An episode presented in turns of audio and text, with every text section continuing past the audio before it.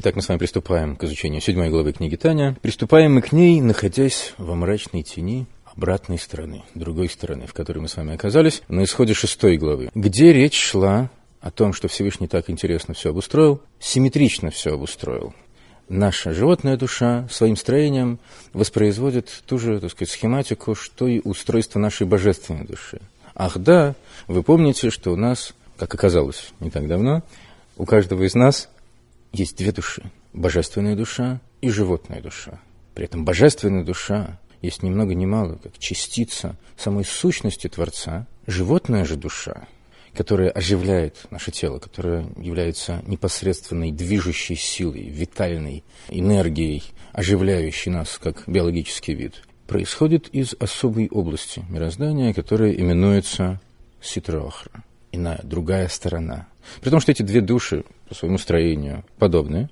У каждой есть 10 внутренних сил, 10 каналов трансформации света души, которые разделяются на две группы. Силы интеллекта и силы, которые именуются мида, из которых раскрываются в чувствах и эмоциях. Но у божественной души силы интеллекта являются ее основной превалирующей частью, порождающей, приводящей в действие силы эмоциональные. У животной души ее основной частью являются как раз силы эмоциональные. И разум используется ею а, для того, чтобы находить пути достижения тех целей, которые ставятся животными желаниями, вожделениями нашей витальной души, которая происходит из ситрохра, обратной стороны. Сторона мироздания, которая получает жизненность свыше, безусловно, получает жизненность из, из первого источника. Мы не говорим о каком-то дуализме в полном смысле этого слова. Этот, этот квазидуализм, он моделируется как бы, на определенном уровне обустройства мироздания с определенной целью, с тем, чтобы у нас была свобода выбора и прочее, прочее, прочее. Так вот, то, что относится к этой стороне, ситра к иной стороне мироздания, оно не получает жизненность непосредственно от Всевышнего а получает как некую, некую подачку, бросаемую через спину, поскольку э, необходимость в ней есть, но прямой заинтересованности нет. Мы, если не ошибаюсь, упоминали это на прошлом уроке. Так вот, оказывается, есть у нас вот такая вот духовность, происходящая из вот этой вот мрачной области Вселенной. Но не все так плохо. Дело в том, что в этой самой области, Ситроха, ее устройство достаточно сложно существует несколько уровней. В принципе, насчитывается четыре мира, четыре клипы, которые можно разделить на две группы. Четыре совершенно нечистые клипот, такие области, в которых добро не присутствует, свет полностью сокрыт.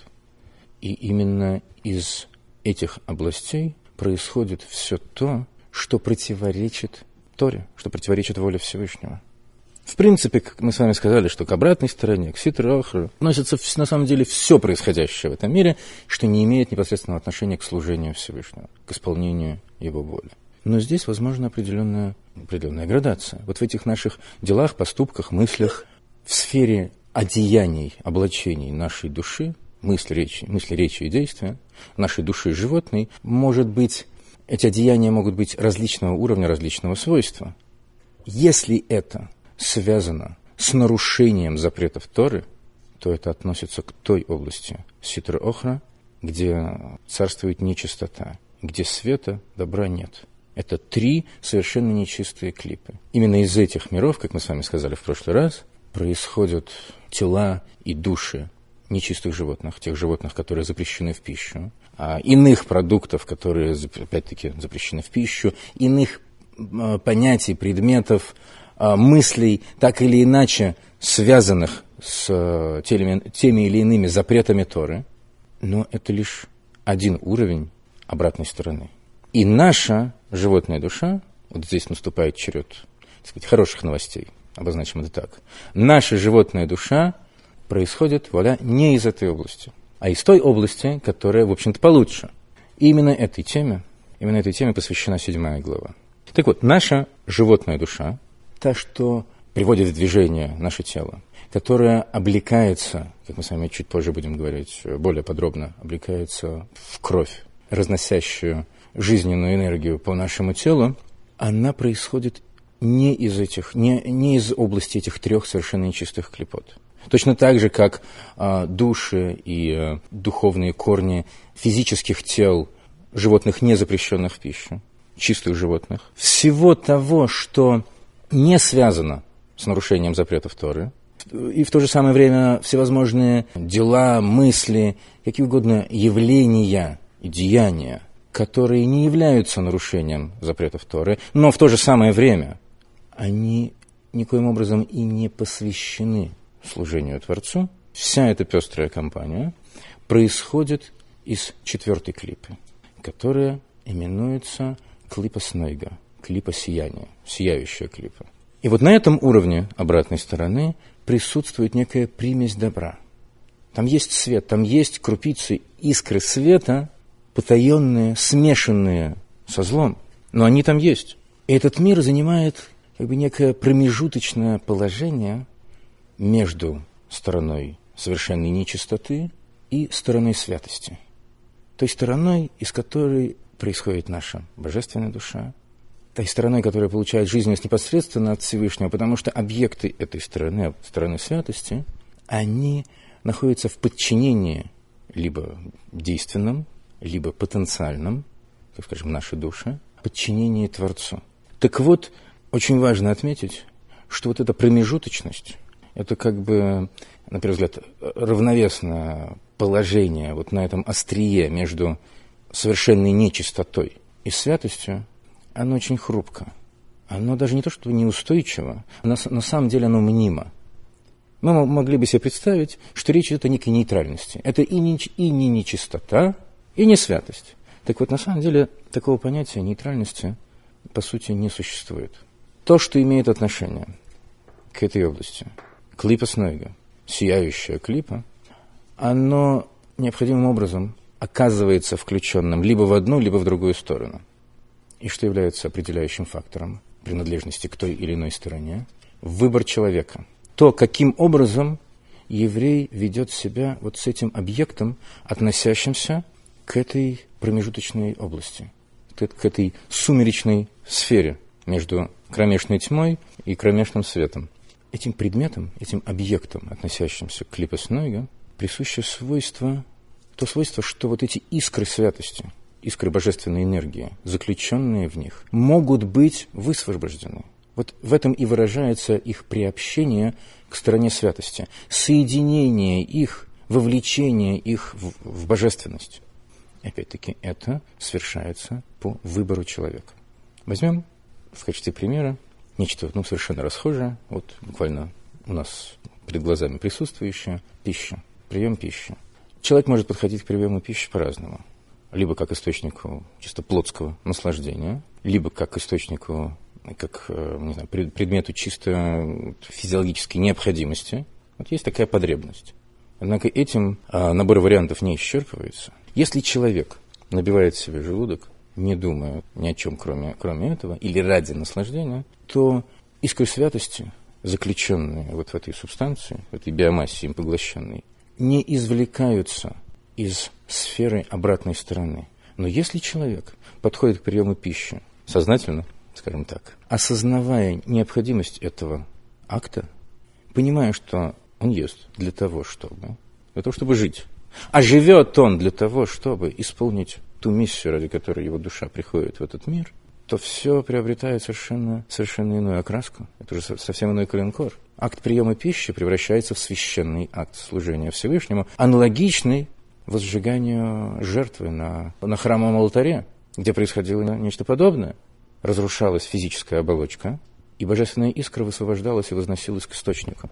Именно поэтому наш обеденный стол уподобляется храмовому жертвеннику. Поэтому, кстати говоря, очень важно присутствие соли во время трапезы на столе, потому что соль обязательно должна была присутствовать на жертвеннике. Точно так же, если человек, не обязательно вот через некое общее осознание необходимости пищи, скажем, человек использует на некое, некие свойства пищи, может быть, индивидуальные, имеющие отношение лично к нему. Знаете, некоторым очень нравится шоколад, приводит в некое а, возбуждающее состояние, радостное и так далее. А некоторым, на некоторых э, такое вот стимулирующее воздействие оказывают и другие продукты, сочное мясо, ароматное вино. Так вот, если человек употребляет эти деликатесы не собственно для получения вот этого животного удовольствия, а для того, чтобы использовать этот эффект ради служения Всевышнему, например, чтобы пробудить некие резервы своего сознания, необходимые ему для более глубокого изучения Торы. В Талмуде есть один сюжет, где мудрецу задается вопрос, и он оказывается не в состоянии, насколько помню, в данный момент ответить на него, объясняя это тем, что он еще не пробовал жирного говяжьего мяса. Помните, как у Джека Лондона есть э, рассказ «Кусок мяса», где боксеру для победы не хватило буквально одной котлеты, чтобы сил набраться. Так э, пища подкрепляет нас не только на уровне мышечном, она воздействует и на наше сознание. И этот эффект может быть использован для служения Всевышнему для создания определенного настроения. Не нужно, так сказать, в этом перебарщивать, когда мы говорим о создании определенного настроения определенными продуктами, употребляемыми вовнутрь. Нужно быть с этим, конечно, осторожным, но как э, общий подход такой принцип э, может быть применен человеком. Главное, что это не должно быть ради потакания своим животным интересам. Или, например, раз в неделю у нас есть возможность использовать вот эти вот свойства нашей животной души, способность получать наслаждение от, от вещей физических, у нас есть возможность использовать это для служения Всевышнего, ну, просто однозначно. В шаббас является предписанием, митсвой, получать удовольствие от, от пищи, иными разрешенными, так сказать, э, способами. Поскольку шаббас является особым режимом существования всей Вселенной, материальность возвышается, возносится на совершенно иной уровень, в том числе и э, наша материальность, наша плотская материальность, и наши какие-то инстинкты, стремление к удовольствиям а возвышаются и удухотворяются в этот день. И удовольствие от вкусной пищи превращается в нечто священное, становится частью служения Всевышнего. Так вот, раз в неделю совершенно ничего предрассудительного нет в том, чтобы порадовать себя вкусной пищей. Пример можно привести из иной области. От чего, скажем, мы еще можем удовольствие получать? Ну, например, от хорошей, от хорошей шутки, от правильного в нужный момент произнесенного слова – Опять-таки, если это просто зубоскальство, в этом нет ничего хорошего. Но, скажем, в Талмуде приводится пример о том, как э, Рова, один из величайших мудрецов, перед началом урока произносил шутку. И мудрецы смеялись, после чего он начинал уже вести урок со всей серьезностью, и мудрецы, его ученики, уже со всей серьезностью, даже с трепетом приступали к изучению. То есть процесс изучения – дело серьезное, но начать его с шутки может быть весьма полезным для того, чтобы, опять-таки, определенным образом раскрепостить сознание, установить определенный контакт между преподавателем и аудиторией. Опять-таки, вот это вот свойство нашего человеческого языка, которое может быть использовано либо впустую, в холостую, либо даже во вред, не дай бог, оно может быть использовано для служения Всевышнему. Однако, если это намерение не стоит за совершением вот этих поступков, то вся картина приобретает вид весьма плачевный. Если человек обжирается вкуснятиной исключительно ради утоления аппетита, даже не голода, а просто для получения удовольствия, то вот эти искры святости, божественная, божественная энергия, заключенная в пище, которую он поглощает, никоим образом не возвышается. Человек не в состоянии в данном случае возвысить вот тот, э, ту порцию материального мира, с которой он приходит в соприкосновение. Поскольку у него нет священно, этого священного намерения, единственное, что он преследует, это утоление своих, своих плотских э, инстинктов. И эти искры святости остаются, при том, что сама субстанция пережевана, переварена и усвоена, казалось бы, существом возвышенным, с которым и ангелы не сравнятся. Человек, образы подобия.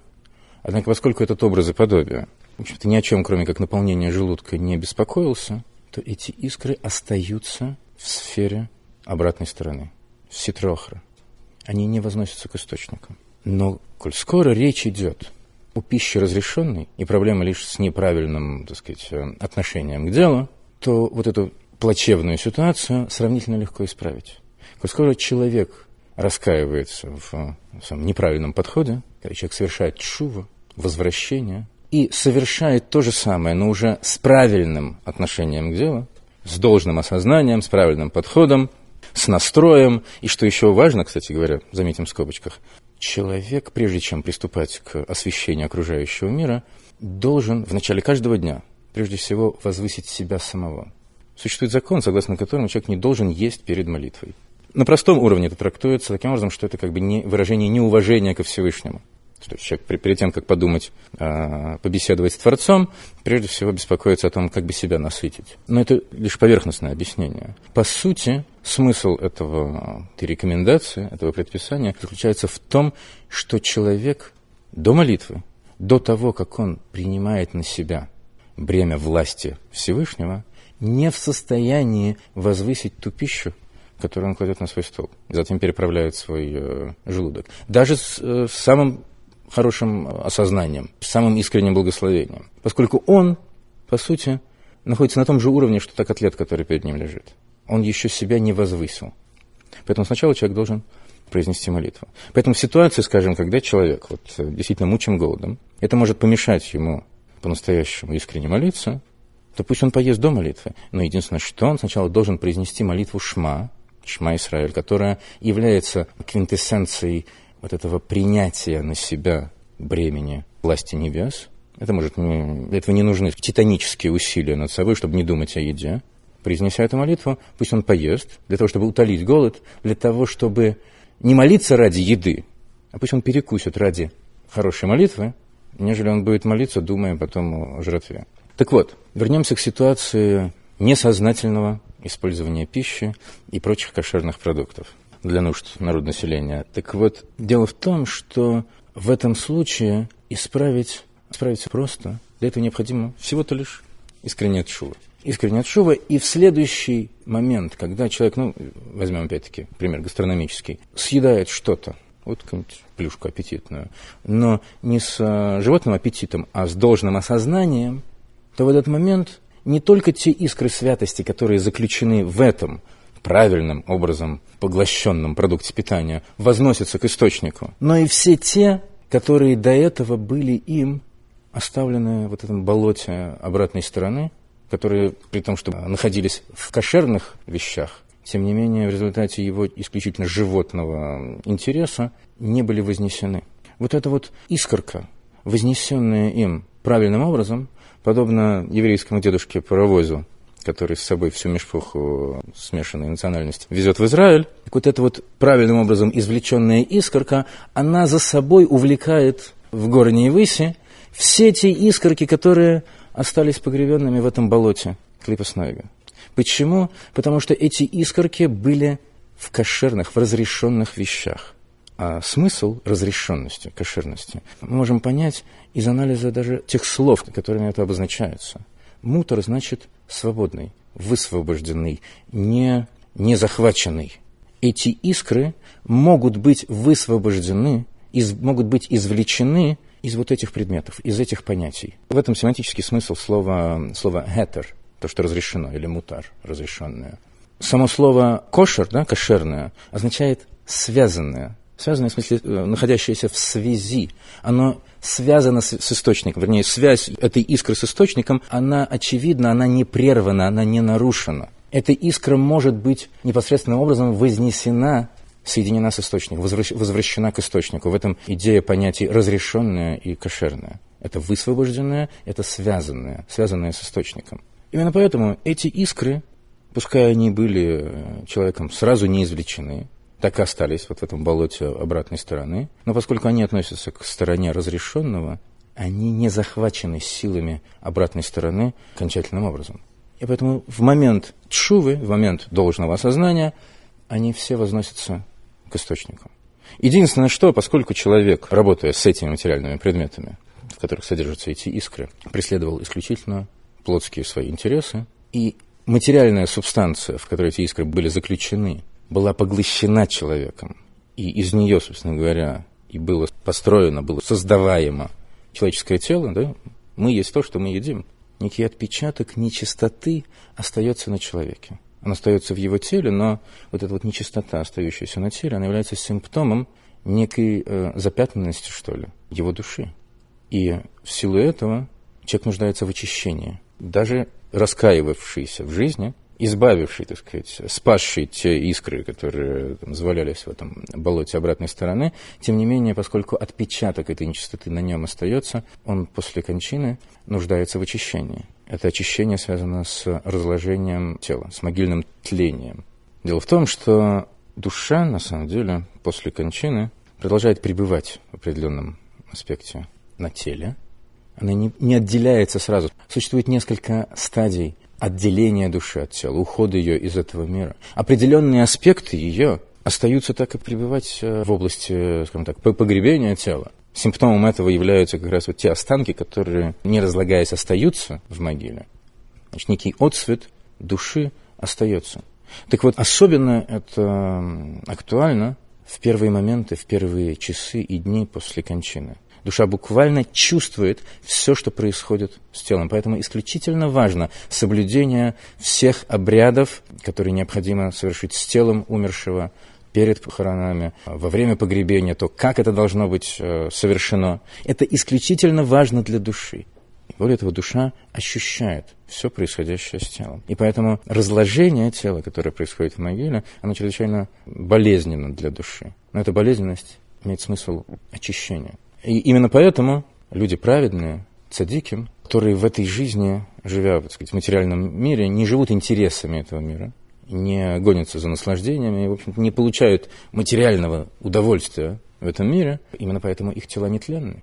Знаете, про Алтереба, автора книги Таня, есть интересная история, там, как э, как-то на Шабас к нему приехал погостить Карлинский Рэбе. И перед тем, как э, встречать, принимать знаменитого, великого гостя, естественно, в доме трам-тарарам, все готовятся, все волнуются, и э, дети тоже хотят принять в этом участие. Его дочка Двореле, значит, помогала маме Рэббетсон на кухне. Ей было поручено солить чонт. И она, естественно, добросовестно посолила не пожалела. Но Рэббитсон забыла, что она поручила дочке посолить челн, и тоже посолила челн. А, так что в субботу днем, когда все, включая гостей, уселись за стол, когда Карлинскому Рэбе поднесли порцию челнта, он попробовал, из вежливости разжевал, но положил ложку и особого энтузиазма не проявил. Алтеребе, подумав, что челнт э, недосолен, Взял солонку и вбухал еще огромную порцию соли гостю в тарелку, а сам при этом ел с большим удовольствием. После этого Карлинский Рэбе вообще не мог э, даже в рот положить вот уже слишком пересоленный чонт. И Алтер Рэбе спросил его, в чем дело, что-то не так, и тот ему признался, что немножко пересолен. Тогда Алтер Рэбе взял ложечку, попробовал и сказал, да, действительно. Вот только сейчас он почувствовал, что чонт пересолен. Он сказал, что во время учебы у Магида, их общего учителя, Магида из Межрича, он научился не чувствовать вкуса материальной пищи. Вот так вот садиким. Скажем, э, такие праведники, как пророк Ильягу или Раби Иуда Аноси, человек, составивший инициальную часть Талмуда, их физическое было настолько освещено, настолько чисто, настолько не запятнано ничем материальным, что для них процесс перехода так сказать, из этого мира, от стадии этой жизни к жизни после 120, не был даже сопряжен с погребением как таковым. Они переместились в иную сферу, не покидая телесной оболочки. Настолько чиста, настолько одухотворена была их телесная оболочка. Интересно, что э, Балшемтов перед кончиной сказал своим ученикам, что он мог бы, точно так же, как э, пророк Ильягу или Раби Уданоси, в теле вознестись на небеса. Но он хочет, он вот, специфически, намеренно хочет исполнить то, что было сказано первому человеку, ибо прах ты, в прах возвратишься, поскольку возвращение физического тела в землю знаменует собой некую полноту цикла жизни человека. Но, опять-таки, нам до всего этого, мягко говоря, далеко. Нам бы беспокоиться о том, как не ронять вот эти искры божественности в болото клепот, а уж если что-то обронили, съев с недозволенным аппетитом, то нужно срочно извлекать не сорите искрами. Но все это имеет отношение лишь к тому, что происходит, что имеет своим началом, духовным корнем клипа снега, сияющую клипу. То есть речь идет о вещах дозволенных, незапрещенных. То, что относится к запрещенному, не может быть освещено. Искры в них, находящиеся в этих предметах, понятиях, продуктах питания, не могут быть высвобождены и вознесены к источнику. И именно в этом смысл самого названия «осур» – запрещенное. Осур значит захваченное, плененное. Искры святости, находящиеся в этих вещах, не могут быть извлечены. Они слишком крепко там засели. Именно поэтому оно и запрещено для нас. Есть в этом мире некие области, сферы, которые требуют нашего воздействия, которые требуют освещения, вознесения, одухотворения. Именно поэтому они нам и разрешены. Раз это нам разрешено, мы должны постараться это осветить. Не надо так сразу кидаться, не нужно съесть все, что, так сказать, все, что движется. Постепенно. Если вы с чем-то не справитесь, кто-то другой доест. Но подход примерный, примерно такой. Но есть в этом мире те области, которые мы не в силах осветить. Мы не в состоянии возделать эту часть мироздания. Она не для того создана. И поэтому на них висит табличка «не трогать» убьет. Коль скоро эти вещи существуют, в них, да, есть божественная искра. В них, да, есть энергия, даруемая свыше, но эти искры не могут быть нами вознесены. Потому что это Асур. Асур значит захваченное. Но, как и из всякого правила, из этого правила тоже есть исключение. Что делать, если человек, ну, воленс-ноленс, по тем или иным причинам, в силу неспособности противостоять соблазну, либо в силу незнания, например, тем не менее совершил нарушение запрета. Есть лишь один способ извлечь эти искры. То есть нормальным подходом, вот сказать, в рабочем порядке, как мы с вами говорили, о кошерной пище, ничего сделать нельзя. Эти вещи не предназначены для работы с ними. Но вот постфактум у нас есть еще один шанс. Этот шанс называется чува, раскаяние. Только если человек совершает настолько искреннее раскаяние, настолько сильна его пробуждающаяся в нем любовь ко Всевышнему, настолько сокрушающим является его сожаление о том, что он совершил, и настолько трансформирующим, переворачивающим все его существо является вот то чувство, которое рождается в глубине его сердца, то вот эта трансформация, происходящая с ним самим, она затрагивает также ту область физического мироздания, с которой он приходил в соприкосновение в своей прошлой жизни. И даже самые темные уголки этой области, они тоже освещаются светом его чувы. Вот эта чува, совершенная со всею искренностью, со всей любовью ко Всевышнему, она в состоянии возвысить, вознести эти искры. Такой человек, смотрите, мы говорим здесь не просто о сожалении, ну, скажем так, о стандартной чуве. Да? Искреннее сожаление, деловитая, ответственная исповедь, был неправ, каюсь, сделал то-то, сё-то, больше не буду. Это очень важно.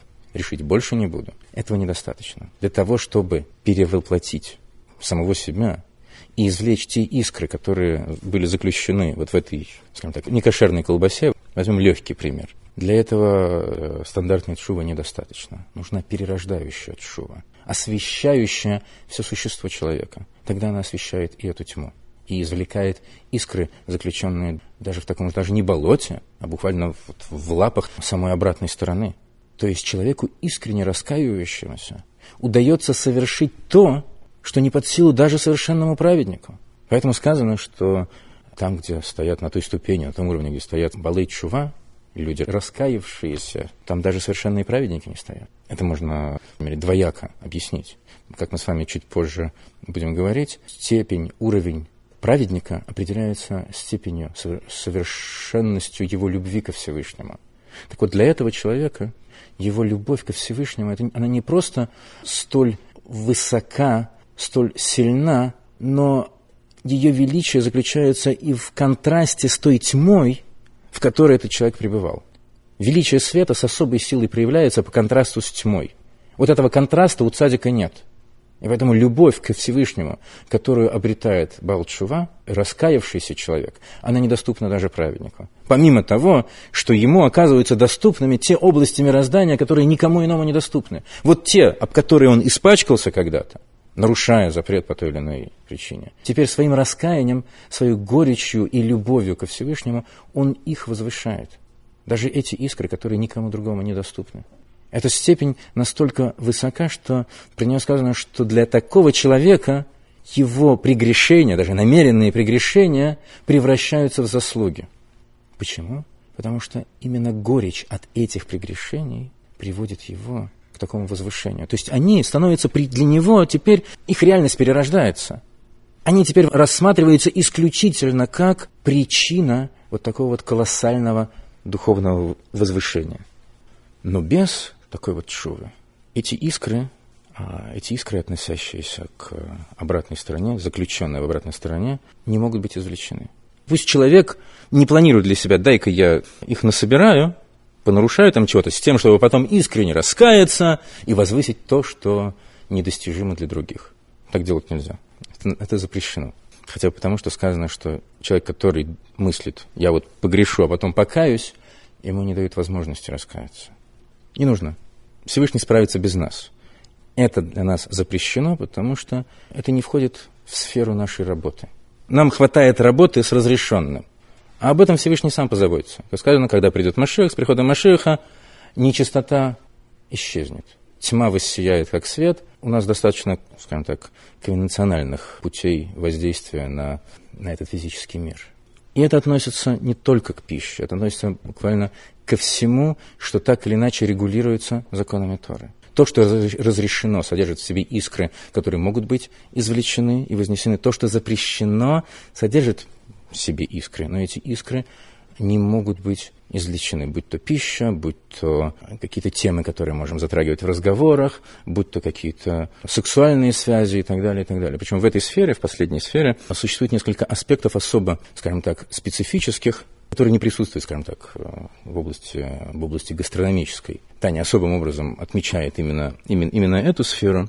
Только здесь мы говорим не просто об извлечении искр, но и об особой жизненности, носителями которым, выразителями которым является скажем, мужское семя, которое может оказаться во власти обратной стороны, во власти миров нечистоты. Так вот, здесь возможны различные градации, скажем, в случае греха рукоблудия, мощь тех э, демонических сил, которые порождаются этим грехом, она чрезвычайна. В силу множественности тех демонов, которых человек порождает, я где-то читал, что перспектива чрезвычайно печальная для такого человека, поскольку они после смерти принимают вид таких страшных уродливых младенцев, которые бегут за гробом человека и кричат «папа, папа». Но поскольку эта жизненность остается лишь на уровне поверхностном, внешнем, пагубность, вред этого э, достаточно легко может быть человеком исправлен. Чувой, раскаянием и ежевечерним прочтением молитвы Шма Исраэль перед отходом ко сну. Поэтому звучит такая фраза, что тот, кто с прилежностью, скажем так, с тщанием перед отходом ко сну прочитывает молитву Шма Исраэль, подобен человеку, который держит в руках меч обоюдоострый. Это средство чрезвычайной духовной защиты. Чтение молитвы Шма, оно разрушает вот эти духовные силы, этих демонов, которые порождаются вот таким вот сознательным или несознательным излиянием семени. Существует целый распорядок молитвы перед, перед отходом ко сну. Это защищает человека, в том числе и от воздействия разных темных духовных сил, той же самой пресловутой Лилит, которая, помимо того, что по профессии суккумб, то есть демон-душитель, она также э, соблазняет мужчин во сне. Так вот, существует некоторые молитвы, которые сопровождают чтение шма, которые защищают человека от людей. Там, скажем, читается фрагмент из песни песней. Вот кровать Шлойма, 60 богатырей Израиля стоят вокруг его кровати. А почему 60? Зачем нужно так много богатырей? Ну, во-первых, потому что все-таки еврейские богатыри, поэтому их нужно много. Но если серьезно, речь идет о 60 буквах благословения священников, Беркаскеганем, которые трижды прочитываются вслед за молитвой Шма Исраэль. Так вот, вред такой вот растраты духовной энергии а, сравнительно легко исправить, сравнительно легко себя обезопасить, поскольку эта жизненность остается на уровне внешнем обратной стороны. Она не воспринимается женским началом обратной стороны. В случае же, когда речь идет о каких-то запрещенных сексуальных связях, то эта жизненность, в том числе и на уровне духовном, оказывается воспринятой самыми внутренними сферами ее, воспринятой женским началом стороны зла, и исправить эту уже невозможно чувой. Только лишь, только лишь вот той самой великой чувой, которая перевоплощает самого человека и э, ту зону окружающего мира, с которым приходит соприкосновение. Но и это лишь в случае, если эта духовность не дошла до стадии материализации. Если от этой связи родился ребенок, Намзер, то исправить уже ничего нельзя. Сколько не просто воспринято, впитано, так сказать, э, началом обратной стороны, но это дошло до уровня материализации, достигло самого, самого конечного предела, и в таком случае даже перевоплощающая чува не помогает. Ну, дай бог, чтобы до такого не доходило. И вот на этой нарочито бравурной ноте мы сегодняшний урок закончим.